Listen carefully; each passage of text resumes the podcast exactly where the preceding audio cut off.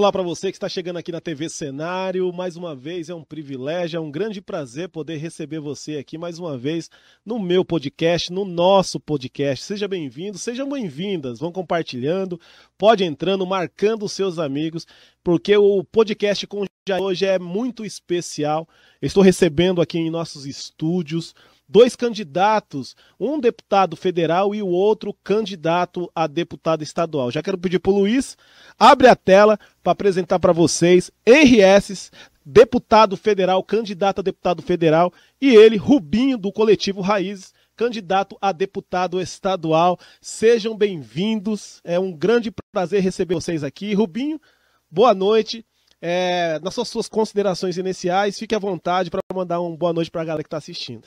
Olá pessoal, tudo bem com vocês? Estamos aqui com o Jair, com o Henri S, que vocês vão conhecer, uma pessoa fantástica, daquelas que a gente ganha o dia quando tem meia horinha para bater um papo.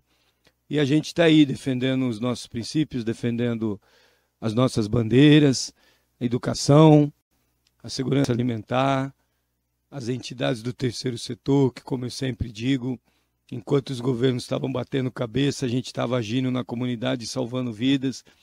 E agora, pedindo para vocês um voto de confiança para representá-los na Assembleia Legislativa.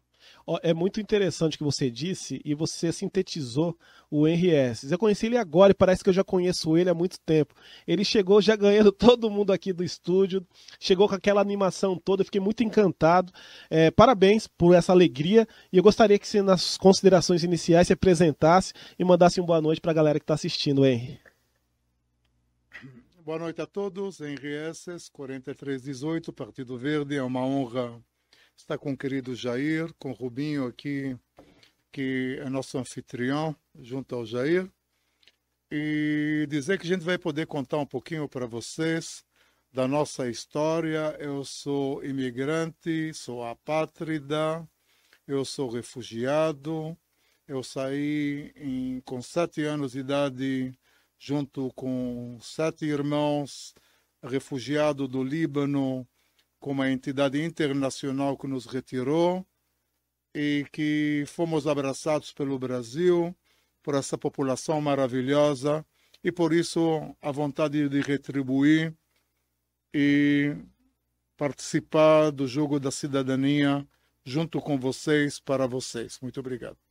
Tá certo. Mais uma vez eu quero pedir para você que está chegando aqui no podcast com o Jair, compartilhe, é muito importante o seu engajamento, até porque eu sempre digo nesse período pré-eleitoral, dia 2 de outubro está chegando, então é muito importante você observar os nossos candidatos, que são, serão aqueles que irão nos representar é, tanto na esfera estadual quanto na esfera federal. E por esse motivo nós trouxemos aí hoje Rubinho, que vou começar fazendo pergunta para Rubinho, depois eu vou falar sobre algumas bandeiras né, que o Henry carrega e são bandeiras muito fortes, pertinentes para o momento. O Rubinho esteve dias atrás no, no, no Bom Dia Cenário, que inclusive né, deu uma audiência muito grande. Eu estava conversando com algumas pessoas, deu mais do que o dobro de audiência que a gente costuma ter aqui no Bom Dia. Eu acredito é por conta das pautas importantes que o Rubinho carrega durante a sua vida. Rubinho, é, para quem não assistiu o Bom Dia Cenário, eu gostaria de falar que você falasse sobre as suas principais bandeiras. Rubinho eleito deputado estadual, qual será e quais serão né, as suas lutas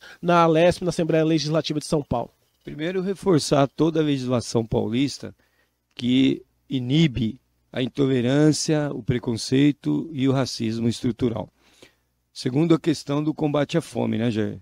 É, acho que no estado mais rico da nação não é possível a gente ter tanta gente morando na rua e passando fome, que é o, a, o projeto de lei que eu pretendo apresentar, se eleito for, e se assim Deus quiser, é, chamado Boa Merenda, baseado na nossa experiência com os Bom Pratos, que é um dos programas mais é, premiados no mundo para que a gente garanta que aonde tem uma escola estadual, ali tenha um grande programa de segurança alimentar, não só para os alunos, mas também para a família dos alunos que se encontrem em vulnerabilidade social, desempregado, fora de qualquer bolsa, fora de algum programa, ele vai encontrar na escola um porto seguro para retirar a alimentação necessária para garantir no mínimo 1.200 calorias, que é o necessário para qualquer cidadão não ficar desnutrido e a questão do combate ao que eu chamo de escravidão moderna, a regulamentação dos aplicativos. Os aplicativos, como meio tecnológico, eu acho que eles estão aí para melhorar a nossa qualidade de vida, mas ele não pode ser um meio de escravizar o trabalhador que está lá na ponta. Acabei de ver um vídeo, né? Eu achei interessante uma frase, que às vezes o entregador está com a mochila nas costas, sentindo o cheiro da comida, mas não tem dinheiro para comer. E isso é muito forte, né? Então, acho que essas vão ser as nossas bandeiras, o fortalecimento do terceiro setor. Isso acho que é primordial. É, separar o joio do trigo.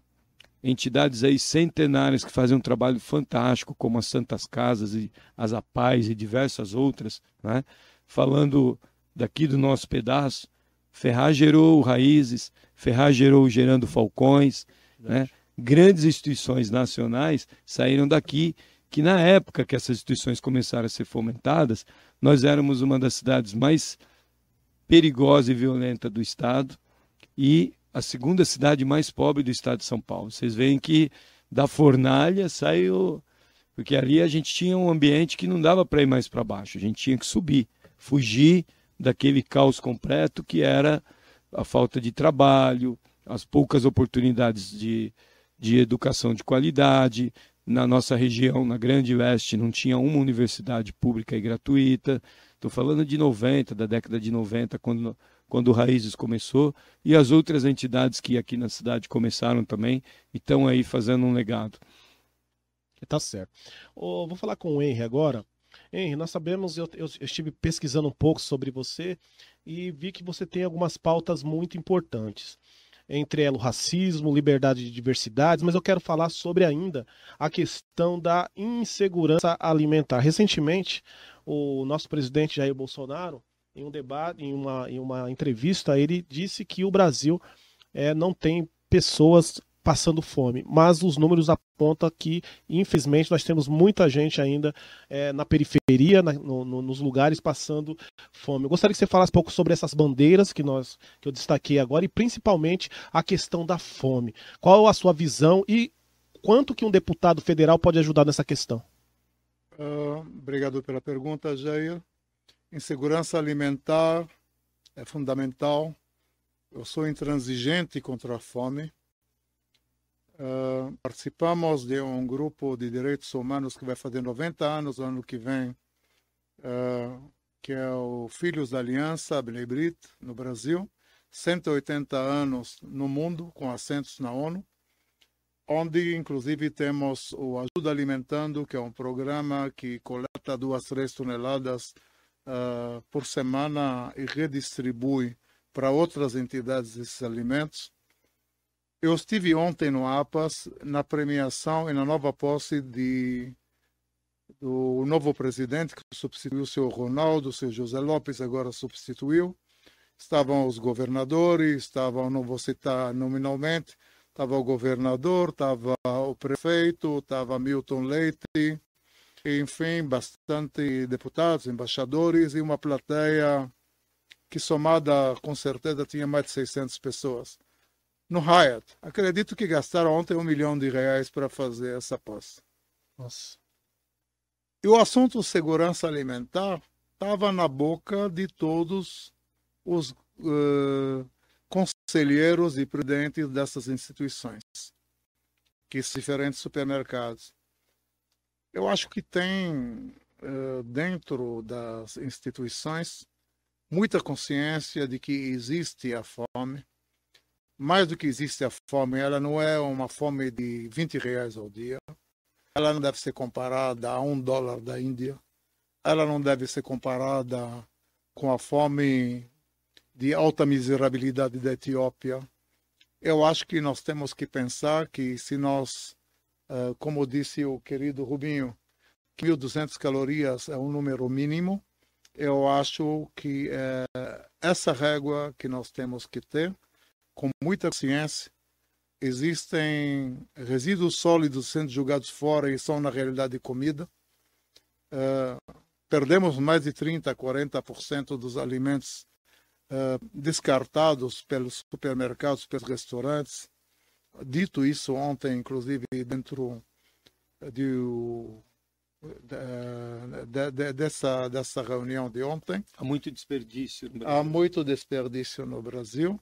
Existe uma coisa maravilhosa que no mundo se descobriu: a reciclagem da comida, o uso da uh, dietético proteico das cascas de banana, das cascas de laranja, dos cereais, enfim. Eu não sou um especialista, mas eu posso garantir uma coisa para vocês.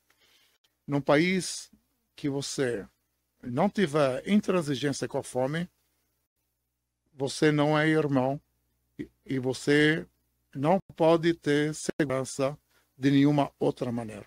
A única maneira de você ter sua segurança é você assegurar irmão cuidando de irmão. Tá certo. Quero falar de uma pauta, agora serve para os dois, que também é muito latente no Rubim, que é a questão da educação. Nós temos aí um país, um mundo né, que está saindo da pandemia, pós-pandemia. É, nós sabemos que as crianças ficaram muito tempo dentro de casa. É, números mostram que vai demorar muito para que a gente consiga equiparar novamente a educação que os nossos filhos, nossos parentes estavam na escola por conta da pandemia. Só que a gente ainda não consegue vislumbrar, enxergar futuramente uma educação de fato que a gente possa essa condição de equiparar e reparar os danos causados pela pandemia, Rubinho. Você sempre foi um ativista da educação, você sempre teve é, no, no, terceiro setor, trabalhamos muito forte em cima disso. Eu gostaria de você falasse um pouco sobre a sua visão da educação no país, o que pode ser feito na sua visão na esfera estadual, na esfera federal, para a gente é, equiparar essa perda que nós tivemos no país por conta da pandemia. A perca foi muito grande pelos, pelas horas de estudo que as crianças, adolescentes perderam é, em, com a perca também veio um ganho, que nós acabamos avançando na questão do ensino à distância, que é um ganho, é uma vitória. Isso é um, tudo para tudo tem duas visões, né? Eu sou entusiasta da questão da educação em período integral. É, hoje nós temos no estado de São Paulo as PEIs.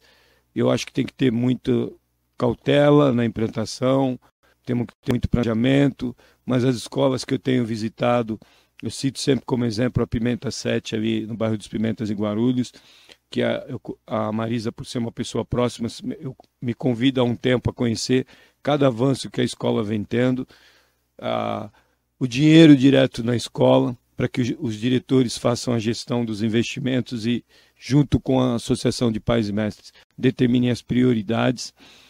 Mas eu acho que o principal, eu digo, eu tive um excelente ensino fundamental.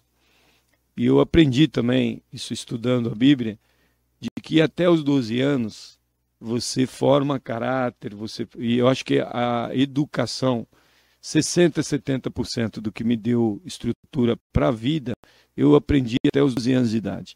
Até porque eu, como trabalhei na lavoura dos 13 aos 17, quase 18 anos antes de entrar no exército, eu não, nunca frequentei o ensino médio. Então, eu estudei sozinho. No Exército, a gente tinha grupos de estudo para poder prestar concurso. E só quando eu passei na, na universidade, no, no, vestibular, que caiu a ficha, né? Que precisava do diploma de ensino médio para se matricular. E aí o professor Xanão falou, mas não dá para você se matricular sem o diploma. Eu falei, mas eu passei, eu tenho conhecimento.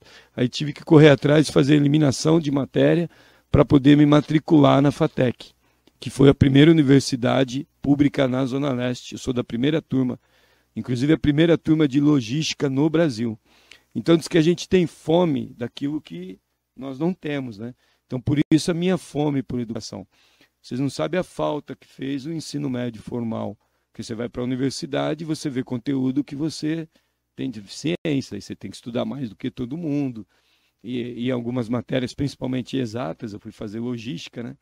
Você sofre, chegava a ficar é, com ansiedade, o, o, o, sistema nervoso estava bem abalado, porque era uma pressão enorme para você acompanhar o ritmo.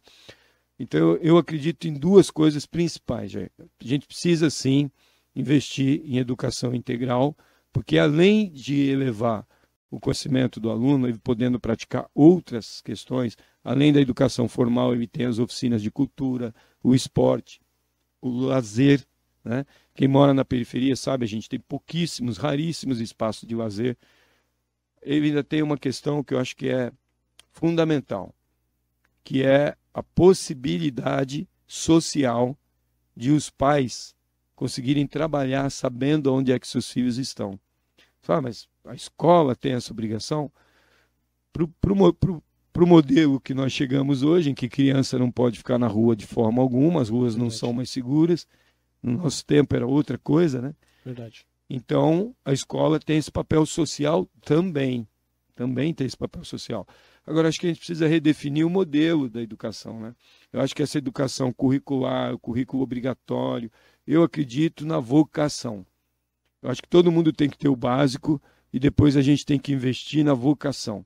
A criança que tem vocação para matemática, ela não é o, eu acho que ela não tem que ser obrigada a ter um currículo obrigatório de outras matérias que ela não tem interesse a partir de uma certa idade, eu acredito que do ensino médio.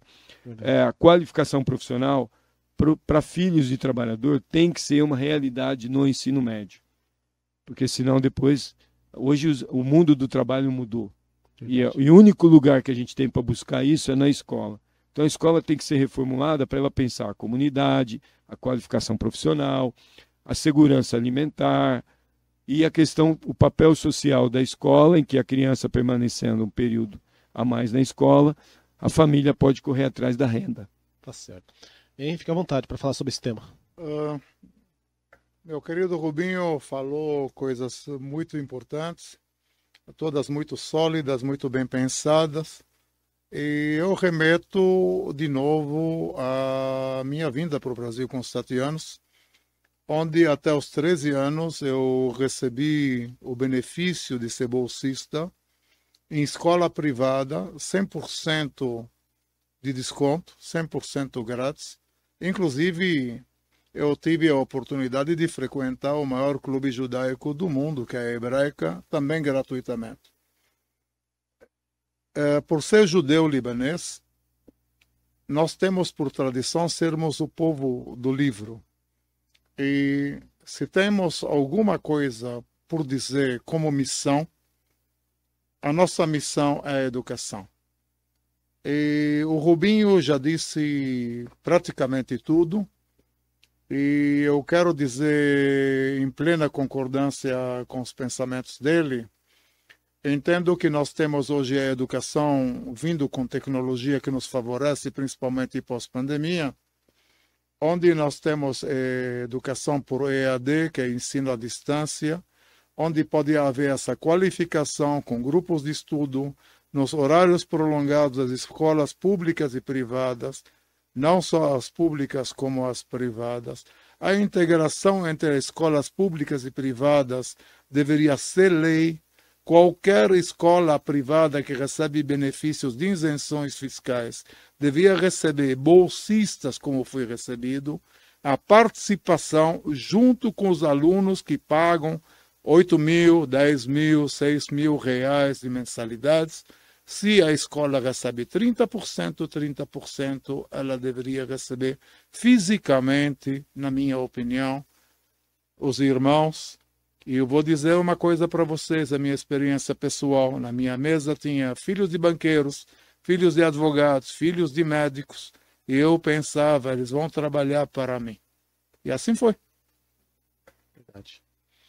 Tema muito importante para você que está chegando aqui no podcast com Jair. Nós estamos recebendo de forma muito feliz, né?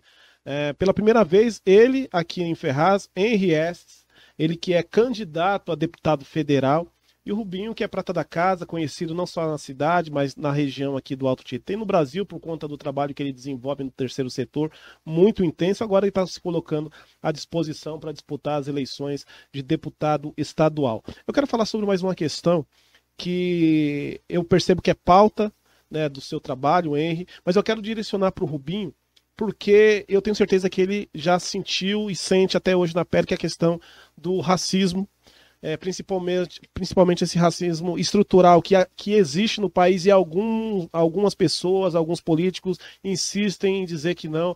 Quando eu digo racismo estrutural, eu digo de base, eu digo de reparação de direitos, eu digo sobre diversas questões que ainda o Brasil está caminhando na minha avaliação. Mas eu gostaria de ouvir do Rubim qual a sua visão sobre o racismo que ainda existe no Brasil e o que tem que ser feito, Rubinho, para que amanhã ou depois a gente não precise mais depender de cotas, mas que nesse momento, na minha avaliação, a gente ainda precisa.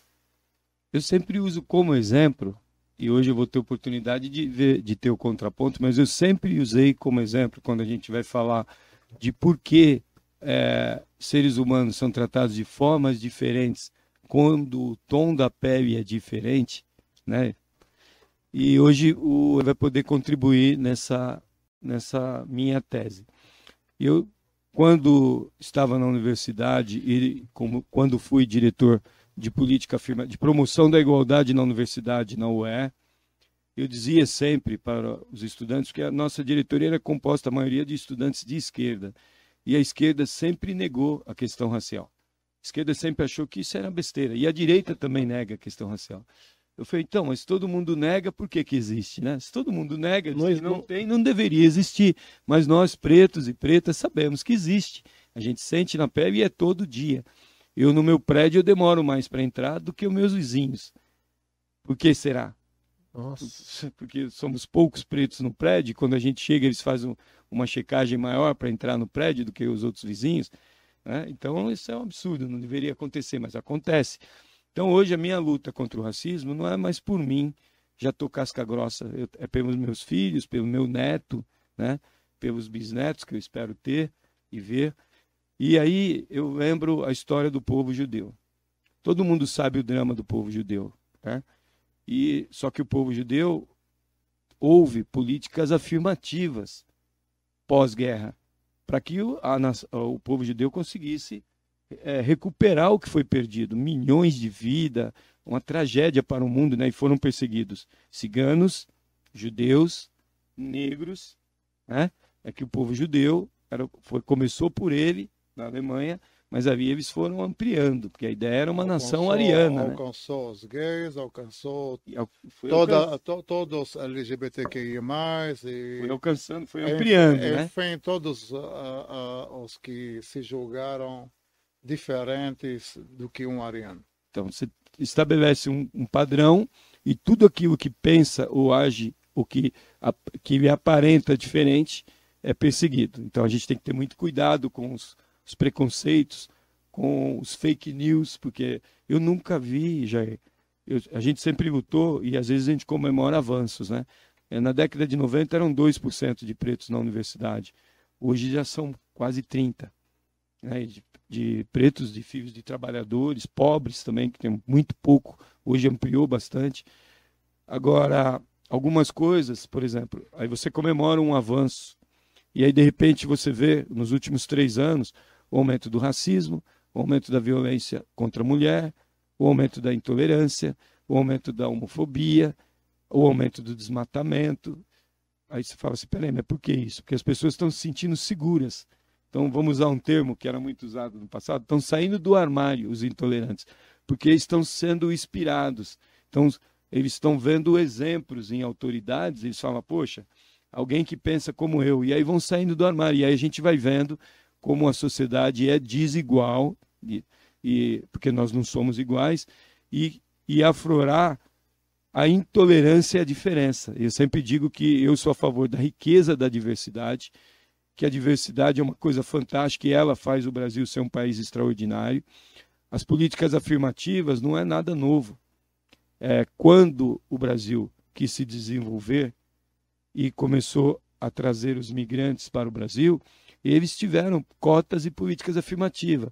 Era cota de terra, era facilidades para poder se estabelecer. Trabalharam duro os migrantes europeus, trabalharam duro no Brasil. Mas é, os negros também trabalharam duro, mas eles não tiveram cota de terra, eles não tiveram oportunidade para se estabelecer. Um dia depois da Lei Áurea foi a Rua da Amargura. Então, é, a gente, uma pena, né? No, em pleno século XXI, a gente ainda está discutindo temas como esse. Mas precisa ser discutido, está na pauta.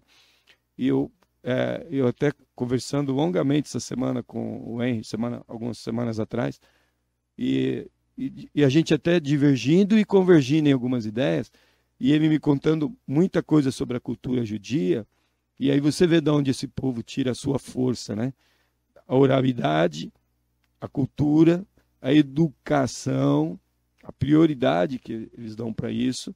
E você vê o que é uma diferença cultural, né? O Henry, com 12, 13 anos de idade, já estava recrutando quem seriam os seus, os seus futuros funcionários. Ele falou, esse aqui é rico, mas é preguiçoso, então vai trabalhar para mim. Mas é verdade. É verdade. Henry, fala um pouquinho sobre esse tema. O que eu quero dizer é, também tenho um sonho que não precisemos um dia mais falar sobre racismo, sobre cor de pele e pensar humanitariamente a vida. Somos seres humanos, é o que somos. Muitas vezes, quando falo essa frase, até me sobe a pele, porque pode ser até uma agressão para muitas pessoas, porque a questão racial ela é real eu acho que nem no Brasil, nem no mundo, nem em lugar nenhum uh, pode-se admitir um ato racista direto, indireto, liminar, subliminar, fático ou não. Uh, eu acho que dentro dos assuntos do racismo você tem a liberdade religiosa e, de novo, dentro das diferenças, matizes africanas sofrem muita agressão Verdade. E não só as matizes africanas, eu acho que outras matizes, você, nós, nós temos mormons no Brasil, nós temos evangélicos, nós temos uh, gente que respeita uh, outras uh, religiões, e temos budistas, temos os judeus, temos os libaneses maronitas, nós temos o, o, os muçulmanos. E um abraço ao querido presidente da Mesquita Brasil, Mohamed Bukai, um grande amigo. E quando desligamos a câmera, a amizade é mais fácil. O grande problema é quando você junta um grupo de pessoas e o discurso para que essas pessoas sejam. Uh, uh, não vou falar catequizadas, que seria o cristão, não é o caso, mas para você agrupar essas pessoas dentro da mentalidade de alguns dogmas religiosos, vem o perigo. E quem quiser discutir religião comigo sobre o ponto de vista histórico, nós vamos começar falando em sangue. É verdade, que são todos iguais. Oi, só para quebrar um pouquinho o clima, né? Que nós estamos é. falando de um assunto difícil mesmo. Eu estou aqui já estou morrendo de inveja do Henry. O cara me põe uma camiseta autografada pelo Cobra, que eu sou fã, que ele ganhou de presente do Cobra. Olha só é. que bonito. E ele tem uma história que o Henry fala, é. que quando ele chegou na escola no Brasil, os caras falando para ele como é que ele teria que agir, né? Porque ele chegou aqui novo, mas já falava três ou quatro idiomas. Explica, fala pra gente como é que foi essa história. vamos, pro, vamos, vamos compartilhar para é quebrar. Eu quero Primeiro, um abraço para o querido amigo Eduardo Cobra, uh, que teve o carinho de vir na minha residência, autografar 10 camisas para que a gente leiloasse para fins de fazer atividades sociais e poder colaborar. Uh, junto com essas entidades para ensino, para educação, para alimentação que e tudo mais. Fico mais fã. Uh, ele é maravilhoso, espetacular. Hoje ele está em Nova York, a convite da ONU, deverá pintar um painel uh, junto ao lado do painel do Picasso. infelizmente, o painel do Picasso fala, Brasil, so, né? fala sobre guerra. Brasileiro e o nosso amigo Eduardo Cobra pintará a paz, a coexistência. Esses são os temas que o Cobra pinta pelo mundo, um grande moralista, um grande artista, maravilhoso. Uh, então, um abraço, Eduardo Cobra, muito obrigado. Em sua homenagem, eu vim com a camisa hoje aqui. Tá e a história de quando você chegou na escola no Brasil? Como é que fala? Eu costumo dizer que eu fui deseducado no Brasil. Foi deseducado. Quantos anos? Aí. Eu vim com sete anos de idade e, ah. e, entrava professor, eu levantava. Eu falava francês, porque era Beirute e colônia francesa. Certo. O árabe, porque eu, o lugar é o Líbano se fala árabe. Eu falava o hebraico, porque é a língua que nós fomos educados para fins de religião. Eu tinha o latim como facilidade, então talvez a gramática, o português, o espanhol foram ah, as matérias que me libertaram, que me levaram inclusive a estudar direito e a gostar das atividades artísticas, enfim, leitura e todas elas mais. Mas interessante o pessoal chegar para mim, mas se você levantar, você está nos agredindo, porque você está fazendo um ato de respeito que nós não temos aqui no Brasil. O professor, quando entra, a gente não levanta para ele. Então, se você fizer diferente, não sou teu amigo. Nossa. E as outras histórias são incontáveis. Foi Ele dizendo não vai falar aqui. Tá certo. Pessoal que tá chegando, esse bate-papo aqui, nós estamos com eles. Ah, eu não resisto, eu vou falar.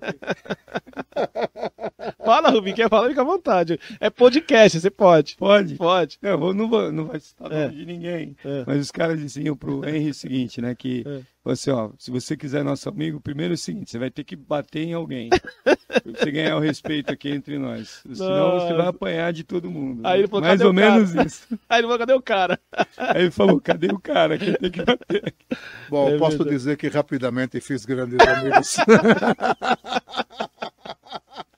E eu lembrei da, da nossa Fez época, grandes amigos, né? Porque na escola Ai, a gente saía na mão mesmo, qualquer É, diferença a gente assim, resolvia é, na mão, na mão. mas acabava ali no outro dia tava jogando bolinha de gude, rodando Acabou, né? peão. Hoje é diferente, né? A gente tinha um código de ética.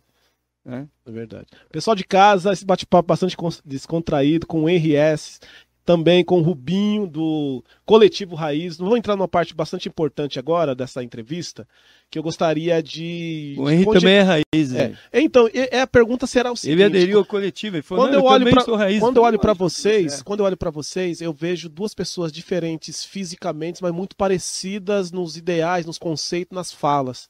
Eu gostaria que vocês falassem dessa união, que eu- quando a gente fala de política, geralmente a gente fala dobradas. Eu não vou usar dobradas, que não é o sentimento que eu tive quando eu olho para vocês. Eu vejo que é uma cumplicidade, é uma parceria. Então gostaria que você falasse, Rubim, como foi que vocês se conheceram, né? um- é, um- é, sobre essa história linda de vocês e a emoção de hoje vocês estarem unidos num projeto, né? Você para deputado estadual, o Henry para deputado federal, fica à vontade. Eu conheci o Henry apresentado por dois grandes amigos, o Rabino Ventura, da Sinagoga Sem Fronteiras, e o Gilcinho Periferia, que é do coletivo Raiz, lá do Capão Redondo, M. Boi Mirim, é, Capela de Socorro. E ele, ele me dizendo de quanto o Henry já contribuiu nas ações sociais através da, da- do Rabino Ventura lá para o território, para aquelas comunidades. E eles insistiram muito para me levar lá. Eles conversaram com o Henry, falaram um pouco do projeto do Raízes, de como funcionava, e o Henry falou para eles: agora, vocês, agora eu quero conhecer quem montou isso. Porque é um coletivo, mas não é um coletivo. É, existem hoje 2.200 candidaturas coletivas no Brasil. Então você tem coletivo de educação, coletivo de mulheres. O coletivo Raízes, ele tem homens, mulheres, o tema da educação, o tema das ONGs, o tema do transporte, o tema do combate ao racismo, o tema da intolerância religiosa, né? De a gente da manutenção da democracia, ou seja, muita gente diferente junta. Essa aí vem, daí vem a nossa força. Como é que tanta gente diferente convive? Ah, vocês têm consenso? Vocês tiram consenso? Não, dificilmente a gente tem consenso. É. Mas da falta de consenso vem a riqueza das ideias.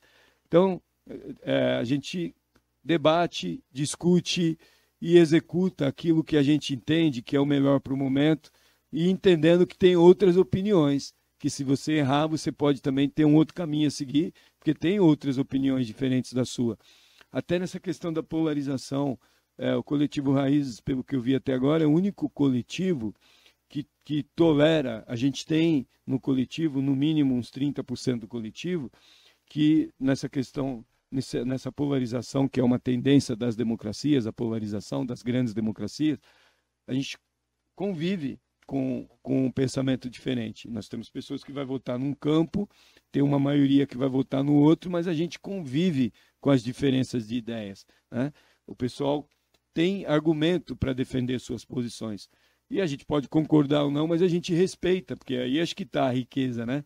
Você tem que, enquanto você está, a gente pode debater por horas, mas está no debate, está no campo das ideias, não tem agressão verbal, não tem agressão física, até porque se partir para isso, Verdade. né, vira outra coisa.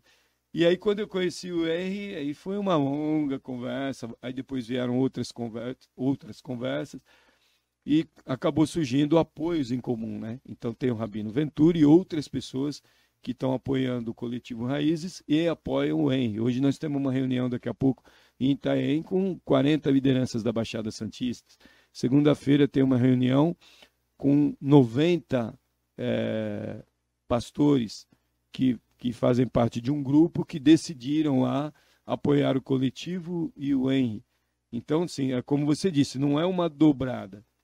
Porque, até porque a dobrada só acontece entre Partidos, é, partidos iguais ou, ou a mesma federação. São, é uma manifestação dos eleitores se identificando com as ideias e dizendo, ó, vocês precisam caminhar juntos, que aqui nós vamos, nós tam- estamos convergindo com as ideias do, do Henry E com as suas. e com as suas ideias. E aí o Henry disse, então eu também sou raiz. eu falei, verdade, você também é raiz, porque você valoriza a sua história, a, a cultura e a tradição do seu povo, você tolera a diferença e isso é ser raízes. Né? Verdade. Henry, fica à vontade para falar sobre esse sentimento. Eu primeiro quero dizer sobre a polarização da política. Eu quero dizer que jamais podemos permitir essa manipulação dividindo as populações. Nós somos um povo único brasileiro, um povo ah, que tem um coração enorme, que tem braços largos. Ah, a gente vê isso quando tem manifestações de ajuda, quando acontecem calamidades. Eh, nós sentimos gente que não tem nenhuma capacidade econômica, muitas vezes socorrendo seu vizinho, seu amigo. Então, eu acho que é um exemplo de povo para o mundo. O mundo inteiro adora a nossa ah, economia criativa através das artes, através do futebol, através de todos os desenvolvimentos que a gente pode chamar por economia criativa. Isso vai desde o pipoqueiro até o projetor de cinema, até o cineasta. Eu acho também que quando você se aproxima das pessoas, você para de olhar de uma maneira ah, ampla, como se fosse apenas uma paisagem. Você começa a ver o ponto no desenho. Eu acho, isso me emociona. E é isso. Tá certo. É, o programa tá muito legal. É, daqui a pouquinho a gente está, e nós estamos chegando na parte final do programa, mas eu quero pedir para você compartilhar, marcar os seus amigos. Esse é o podcast com o Jair. Toda semana, à noite, às 19 horas, você pode acompanhar aqui os melhores, as melhores entrevistas.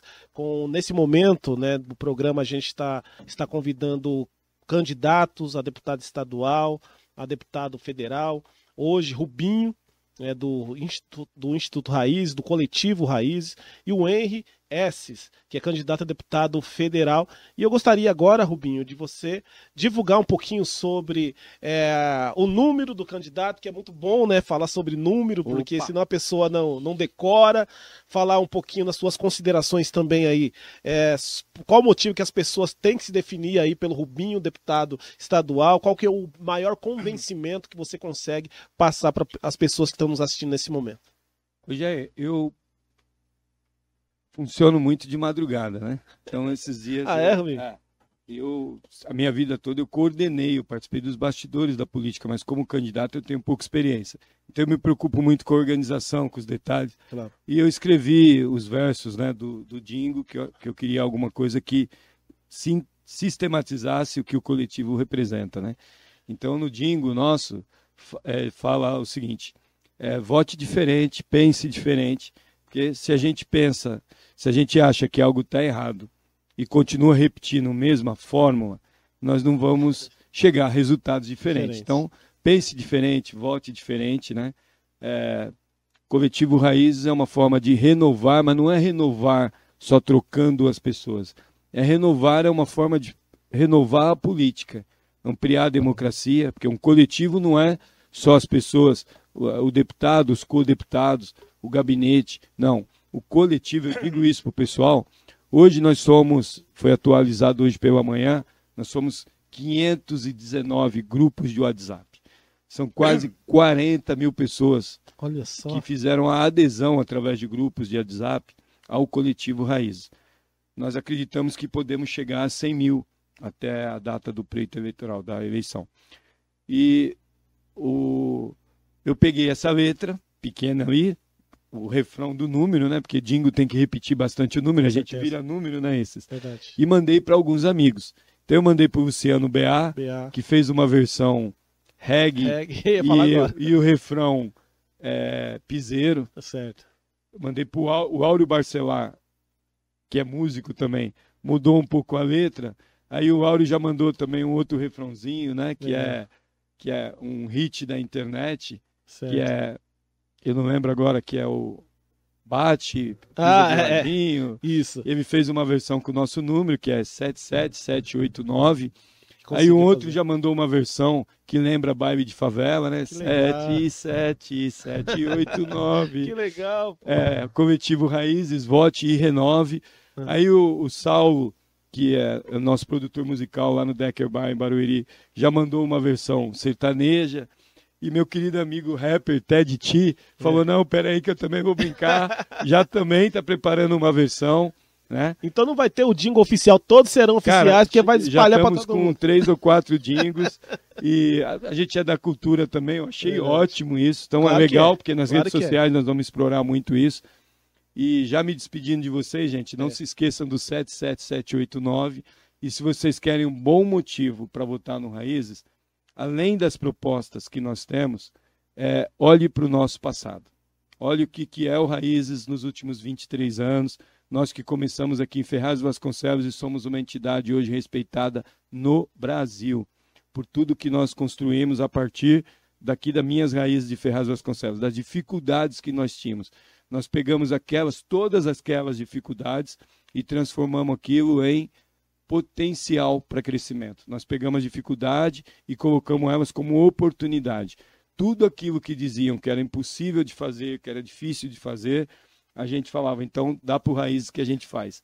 E aí eu vou lembrar do Bom Prato, né, de Ferraz, que Verdade. quando faliu numa sexta-feira, a cidade toda ficou triste, porque é, fechou. Eu entrei em contato com a Secretaria do Estado, apresentei a documentação do Raízes, era emergencial. Nós assumimos na sexta-feira, 17 horas, na segunda-feira estava funcionando. E isso já faz seis anos e o Bom Prato de Ferraz está entre os melhores do estado. Isso é o Raízes, então é mais um motivo para vocês votarem 77789, Coletivo Raízes, vote e renove. Tá certo. Henry, foi um prazer enorme te conhecer, de verdade. Espero que o o senhor retorne a casa, porque o bate-papo foi muito legal e principalmente te conhecer nos bastidores, porque às vezes a pessoa na frente das câmeras é uma coisa, quando nos bastidores é outra coisa, totalmente diferente. Tá aqui sério, É, né, é, gente? não, Não é Henry é do disso, jeito tá? que ele tá é, lá fora, mais, mais despojado ainda. Isso me agrada muito. Eu acho que essa alegria tem que ser passada mesmo. Então, foi um prazer te conhecer. Com as suas considerações finais, fique à vontade para falar aquilo que você não falou ainda. Ah, primeiro, Jair, muito obrigado pelo espaço. Rubinho é O positivo igual eu. Ó, positivo, é, nós temos o mesmo tipo. É. Ele falou, O positivo, Provavelmente nós temos as mesmas origens. as mesmas origens e eu quero dizer que Moisés lá no deserto, quando saiu do Egito, também era O positivo, viu? Ah, é? Sim, senhor. E eu quero dizer que nós estamos no mês judaico de Elul, que entramos agora há dois dias, três dias, onde a gente comemora 30 dias na véspera do Ano Novo Judaico. E o Ano Novo Judaico é o dia do julgamento. Muitas pessoas pensam que é o dia do perdão. Não, o dia do perdão é a segunda chance. Então, nós usamos esse Chofar. chofar, que é o chifre de carneiro, que eu recebi de presente de um querido rabino amigo, eh, líder tradicional da comunidade judaica. Vou tentar tocar. Legal. E o ensinamento que temos com o som do chofar é abrir os nossos corações, unirmos a todos, eh, termos a consciência dos nossos erros, corrigir esses erros e nos agruparmos naquilo que nos une e tentar compreender aquilo que nós não entendemos no outro, dando a oportunidade para que possamos juntos ser uma nação unida, de gente querida, de gente que faz o bem e que vai fazer esse Brasil ser um farol para o mundo. Eu vou tentar tocar.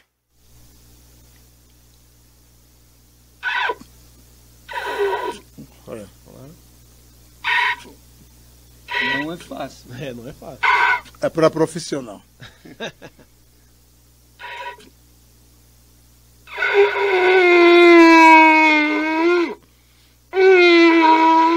Saiu. É isso Não aí. sou profissional. Vai sair. Os artistas estão aqui, depois Henry. ele tenta. É, o som é para, Consciência. para despertar a consciência. Que bom. Gostei. Ó, Sei, então você já sabe, eu vou repetir aqui, o Rubinho, deputado estadual 77789 e o Henry 4318, deputado federal. É isso? Partido Verde. Partido Verde. Para Pes- você. Você. lembra-se do nosso querido, saudoso Ricardo Silva, É né? verdade, Que Ricardo. foi o precursor do Partido Verde aqui no Que- Alto Tietê. é, verdade. É, um grande professor, um Verdade. grande líder. Bem lembrado, Rubinho. Pessoal de casa, eu quero agradecer você, de verdade, que reservou, separou um tempo para assistir esse podcast, muito importante. Quero pedir novamente para que você compartilhe, mande nos grupos. Pode deixar aberto, viu, Luiz? Mande nos grupos. É muito importante a sua participação. É, quero agradecer a Deus por mais um momento, quero agradecer a família, a minha a equipe, porque ninguém faz nada sozinho, e desejar para vocês aí um ótimo final de noite. Continue acompanhando o podcast com Jair, tá bom? Por hoje nós vamos ficando por aqui. Fique com Deus e até a próxima, se Deus quiser. Tchau, tchau. Beijo no coração.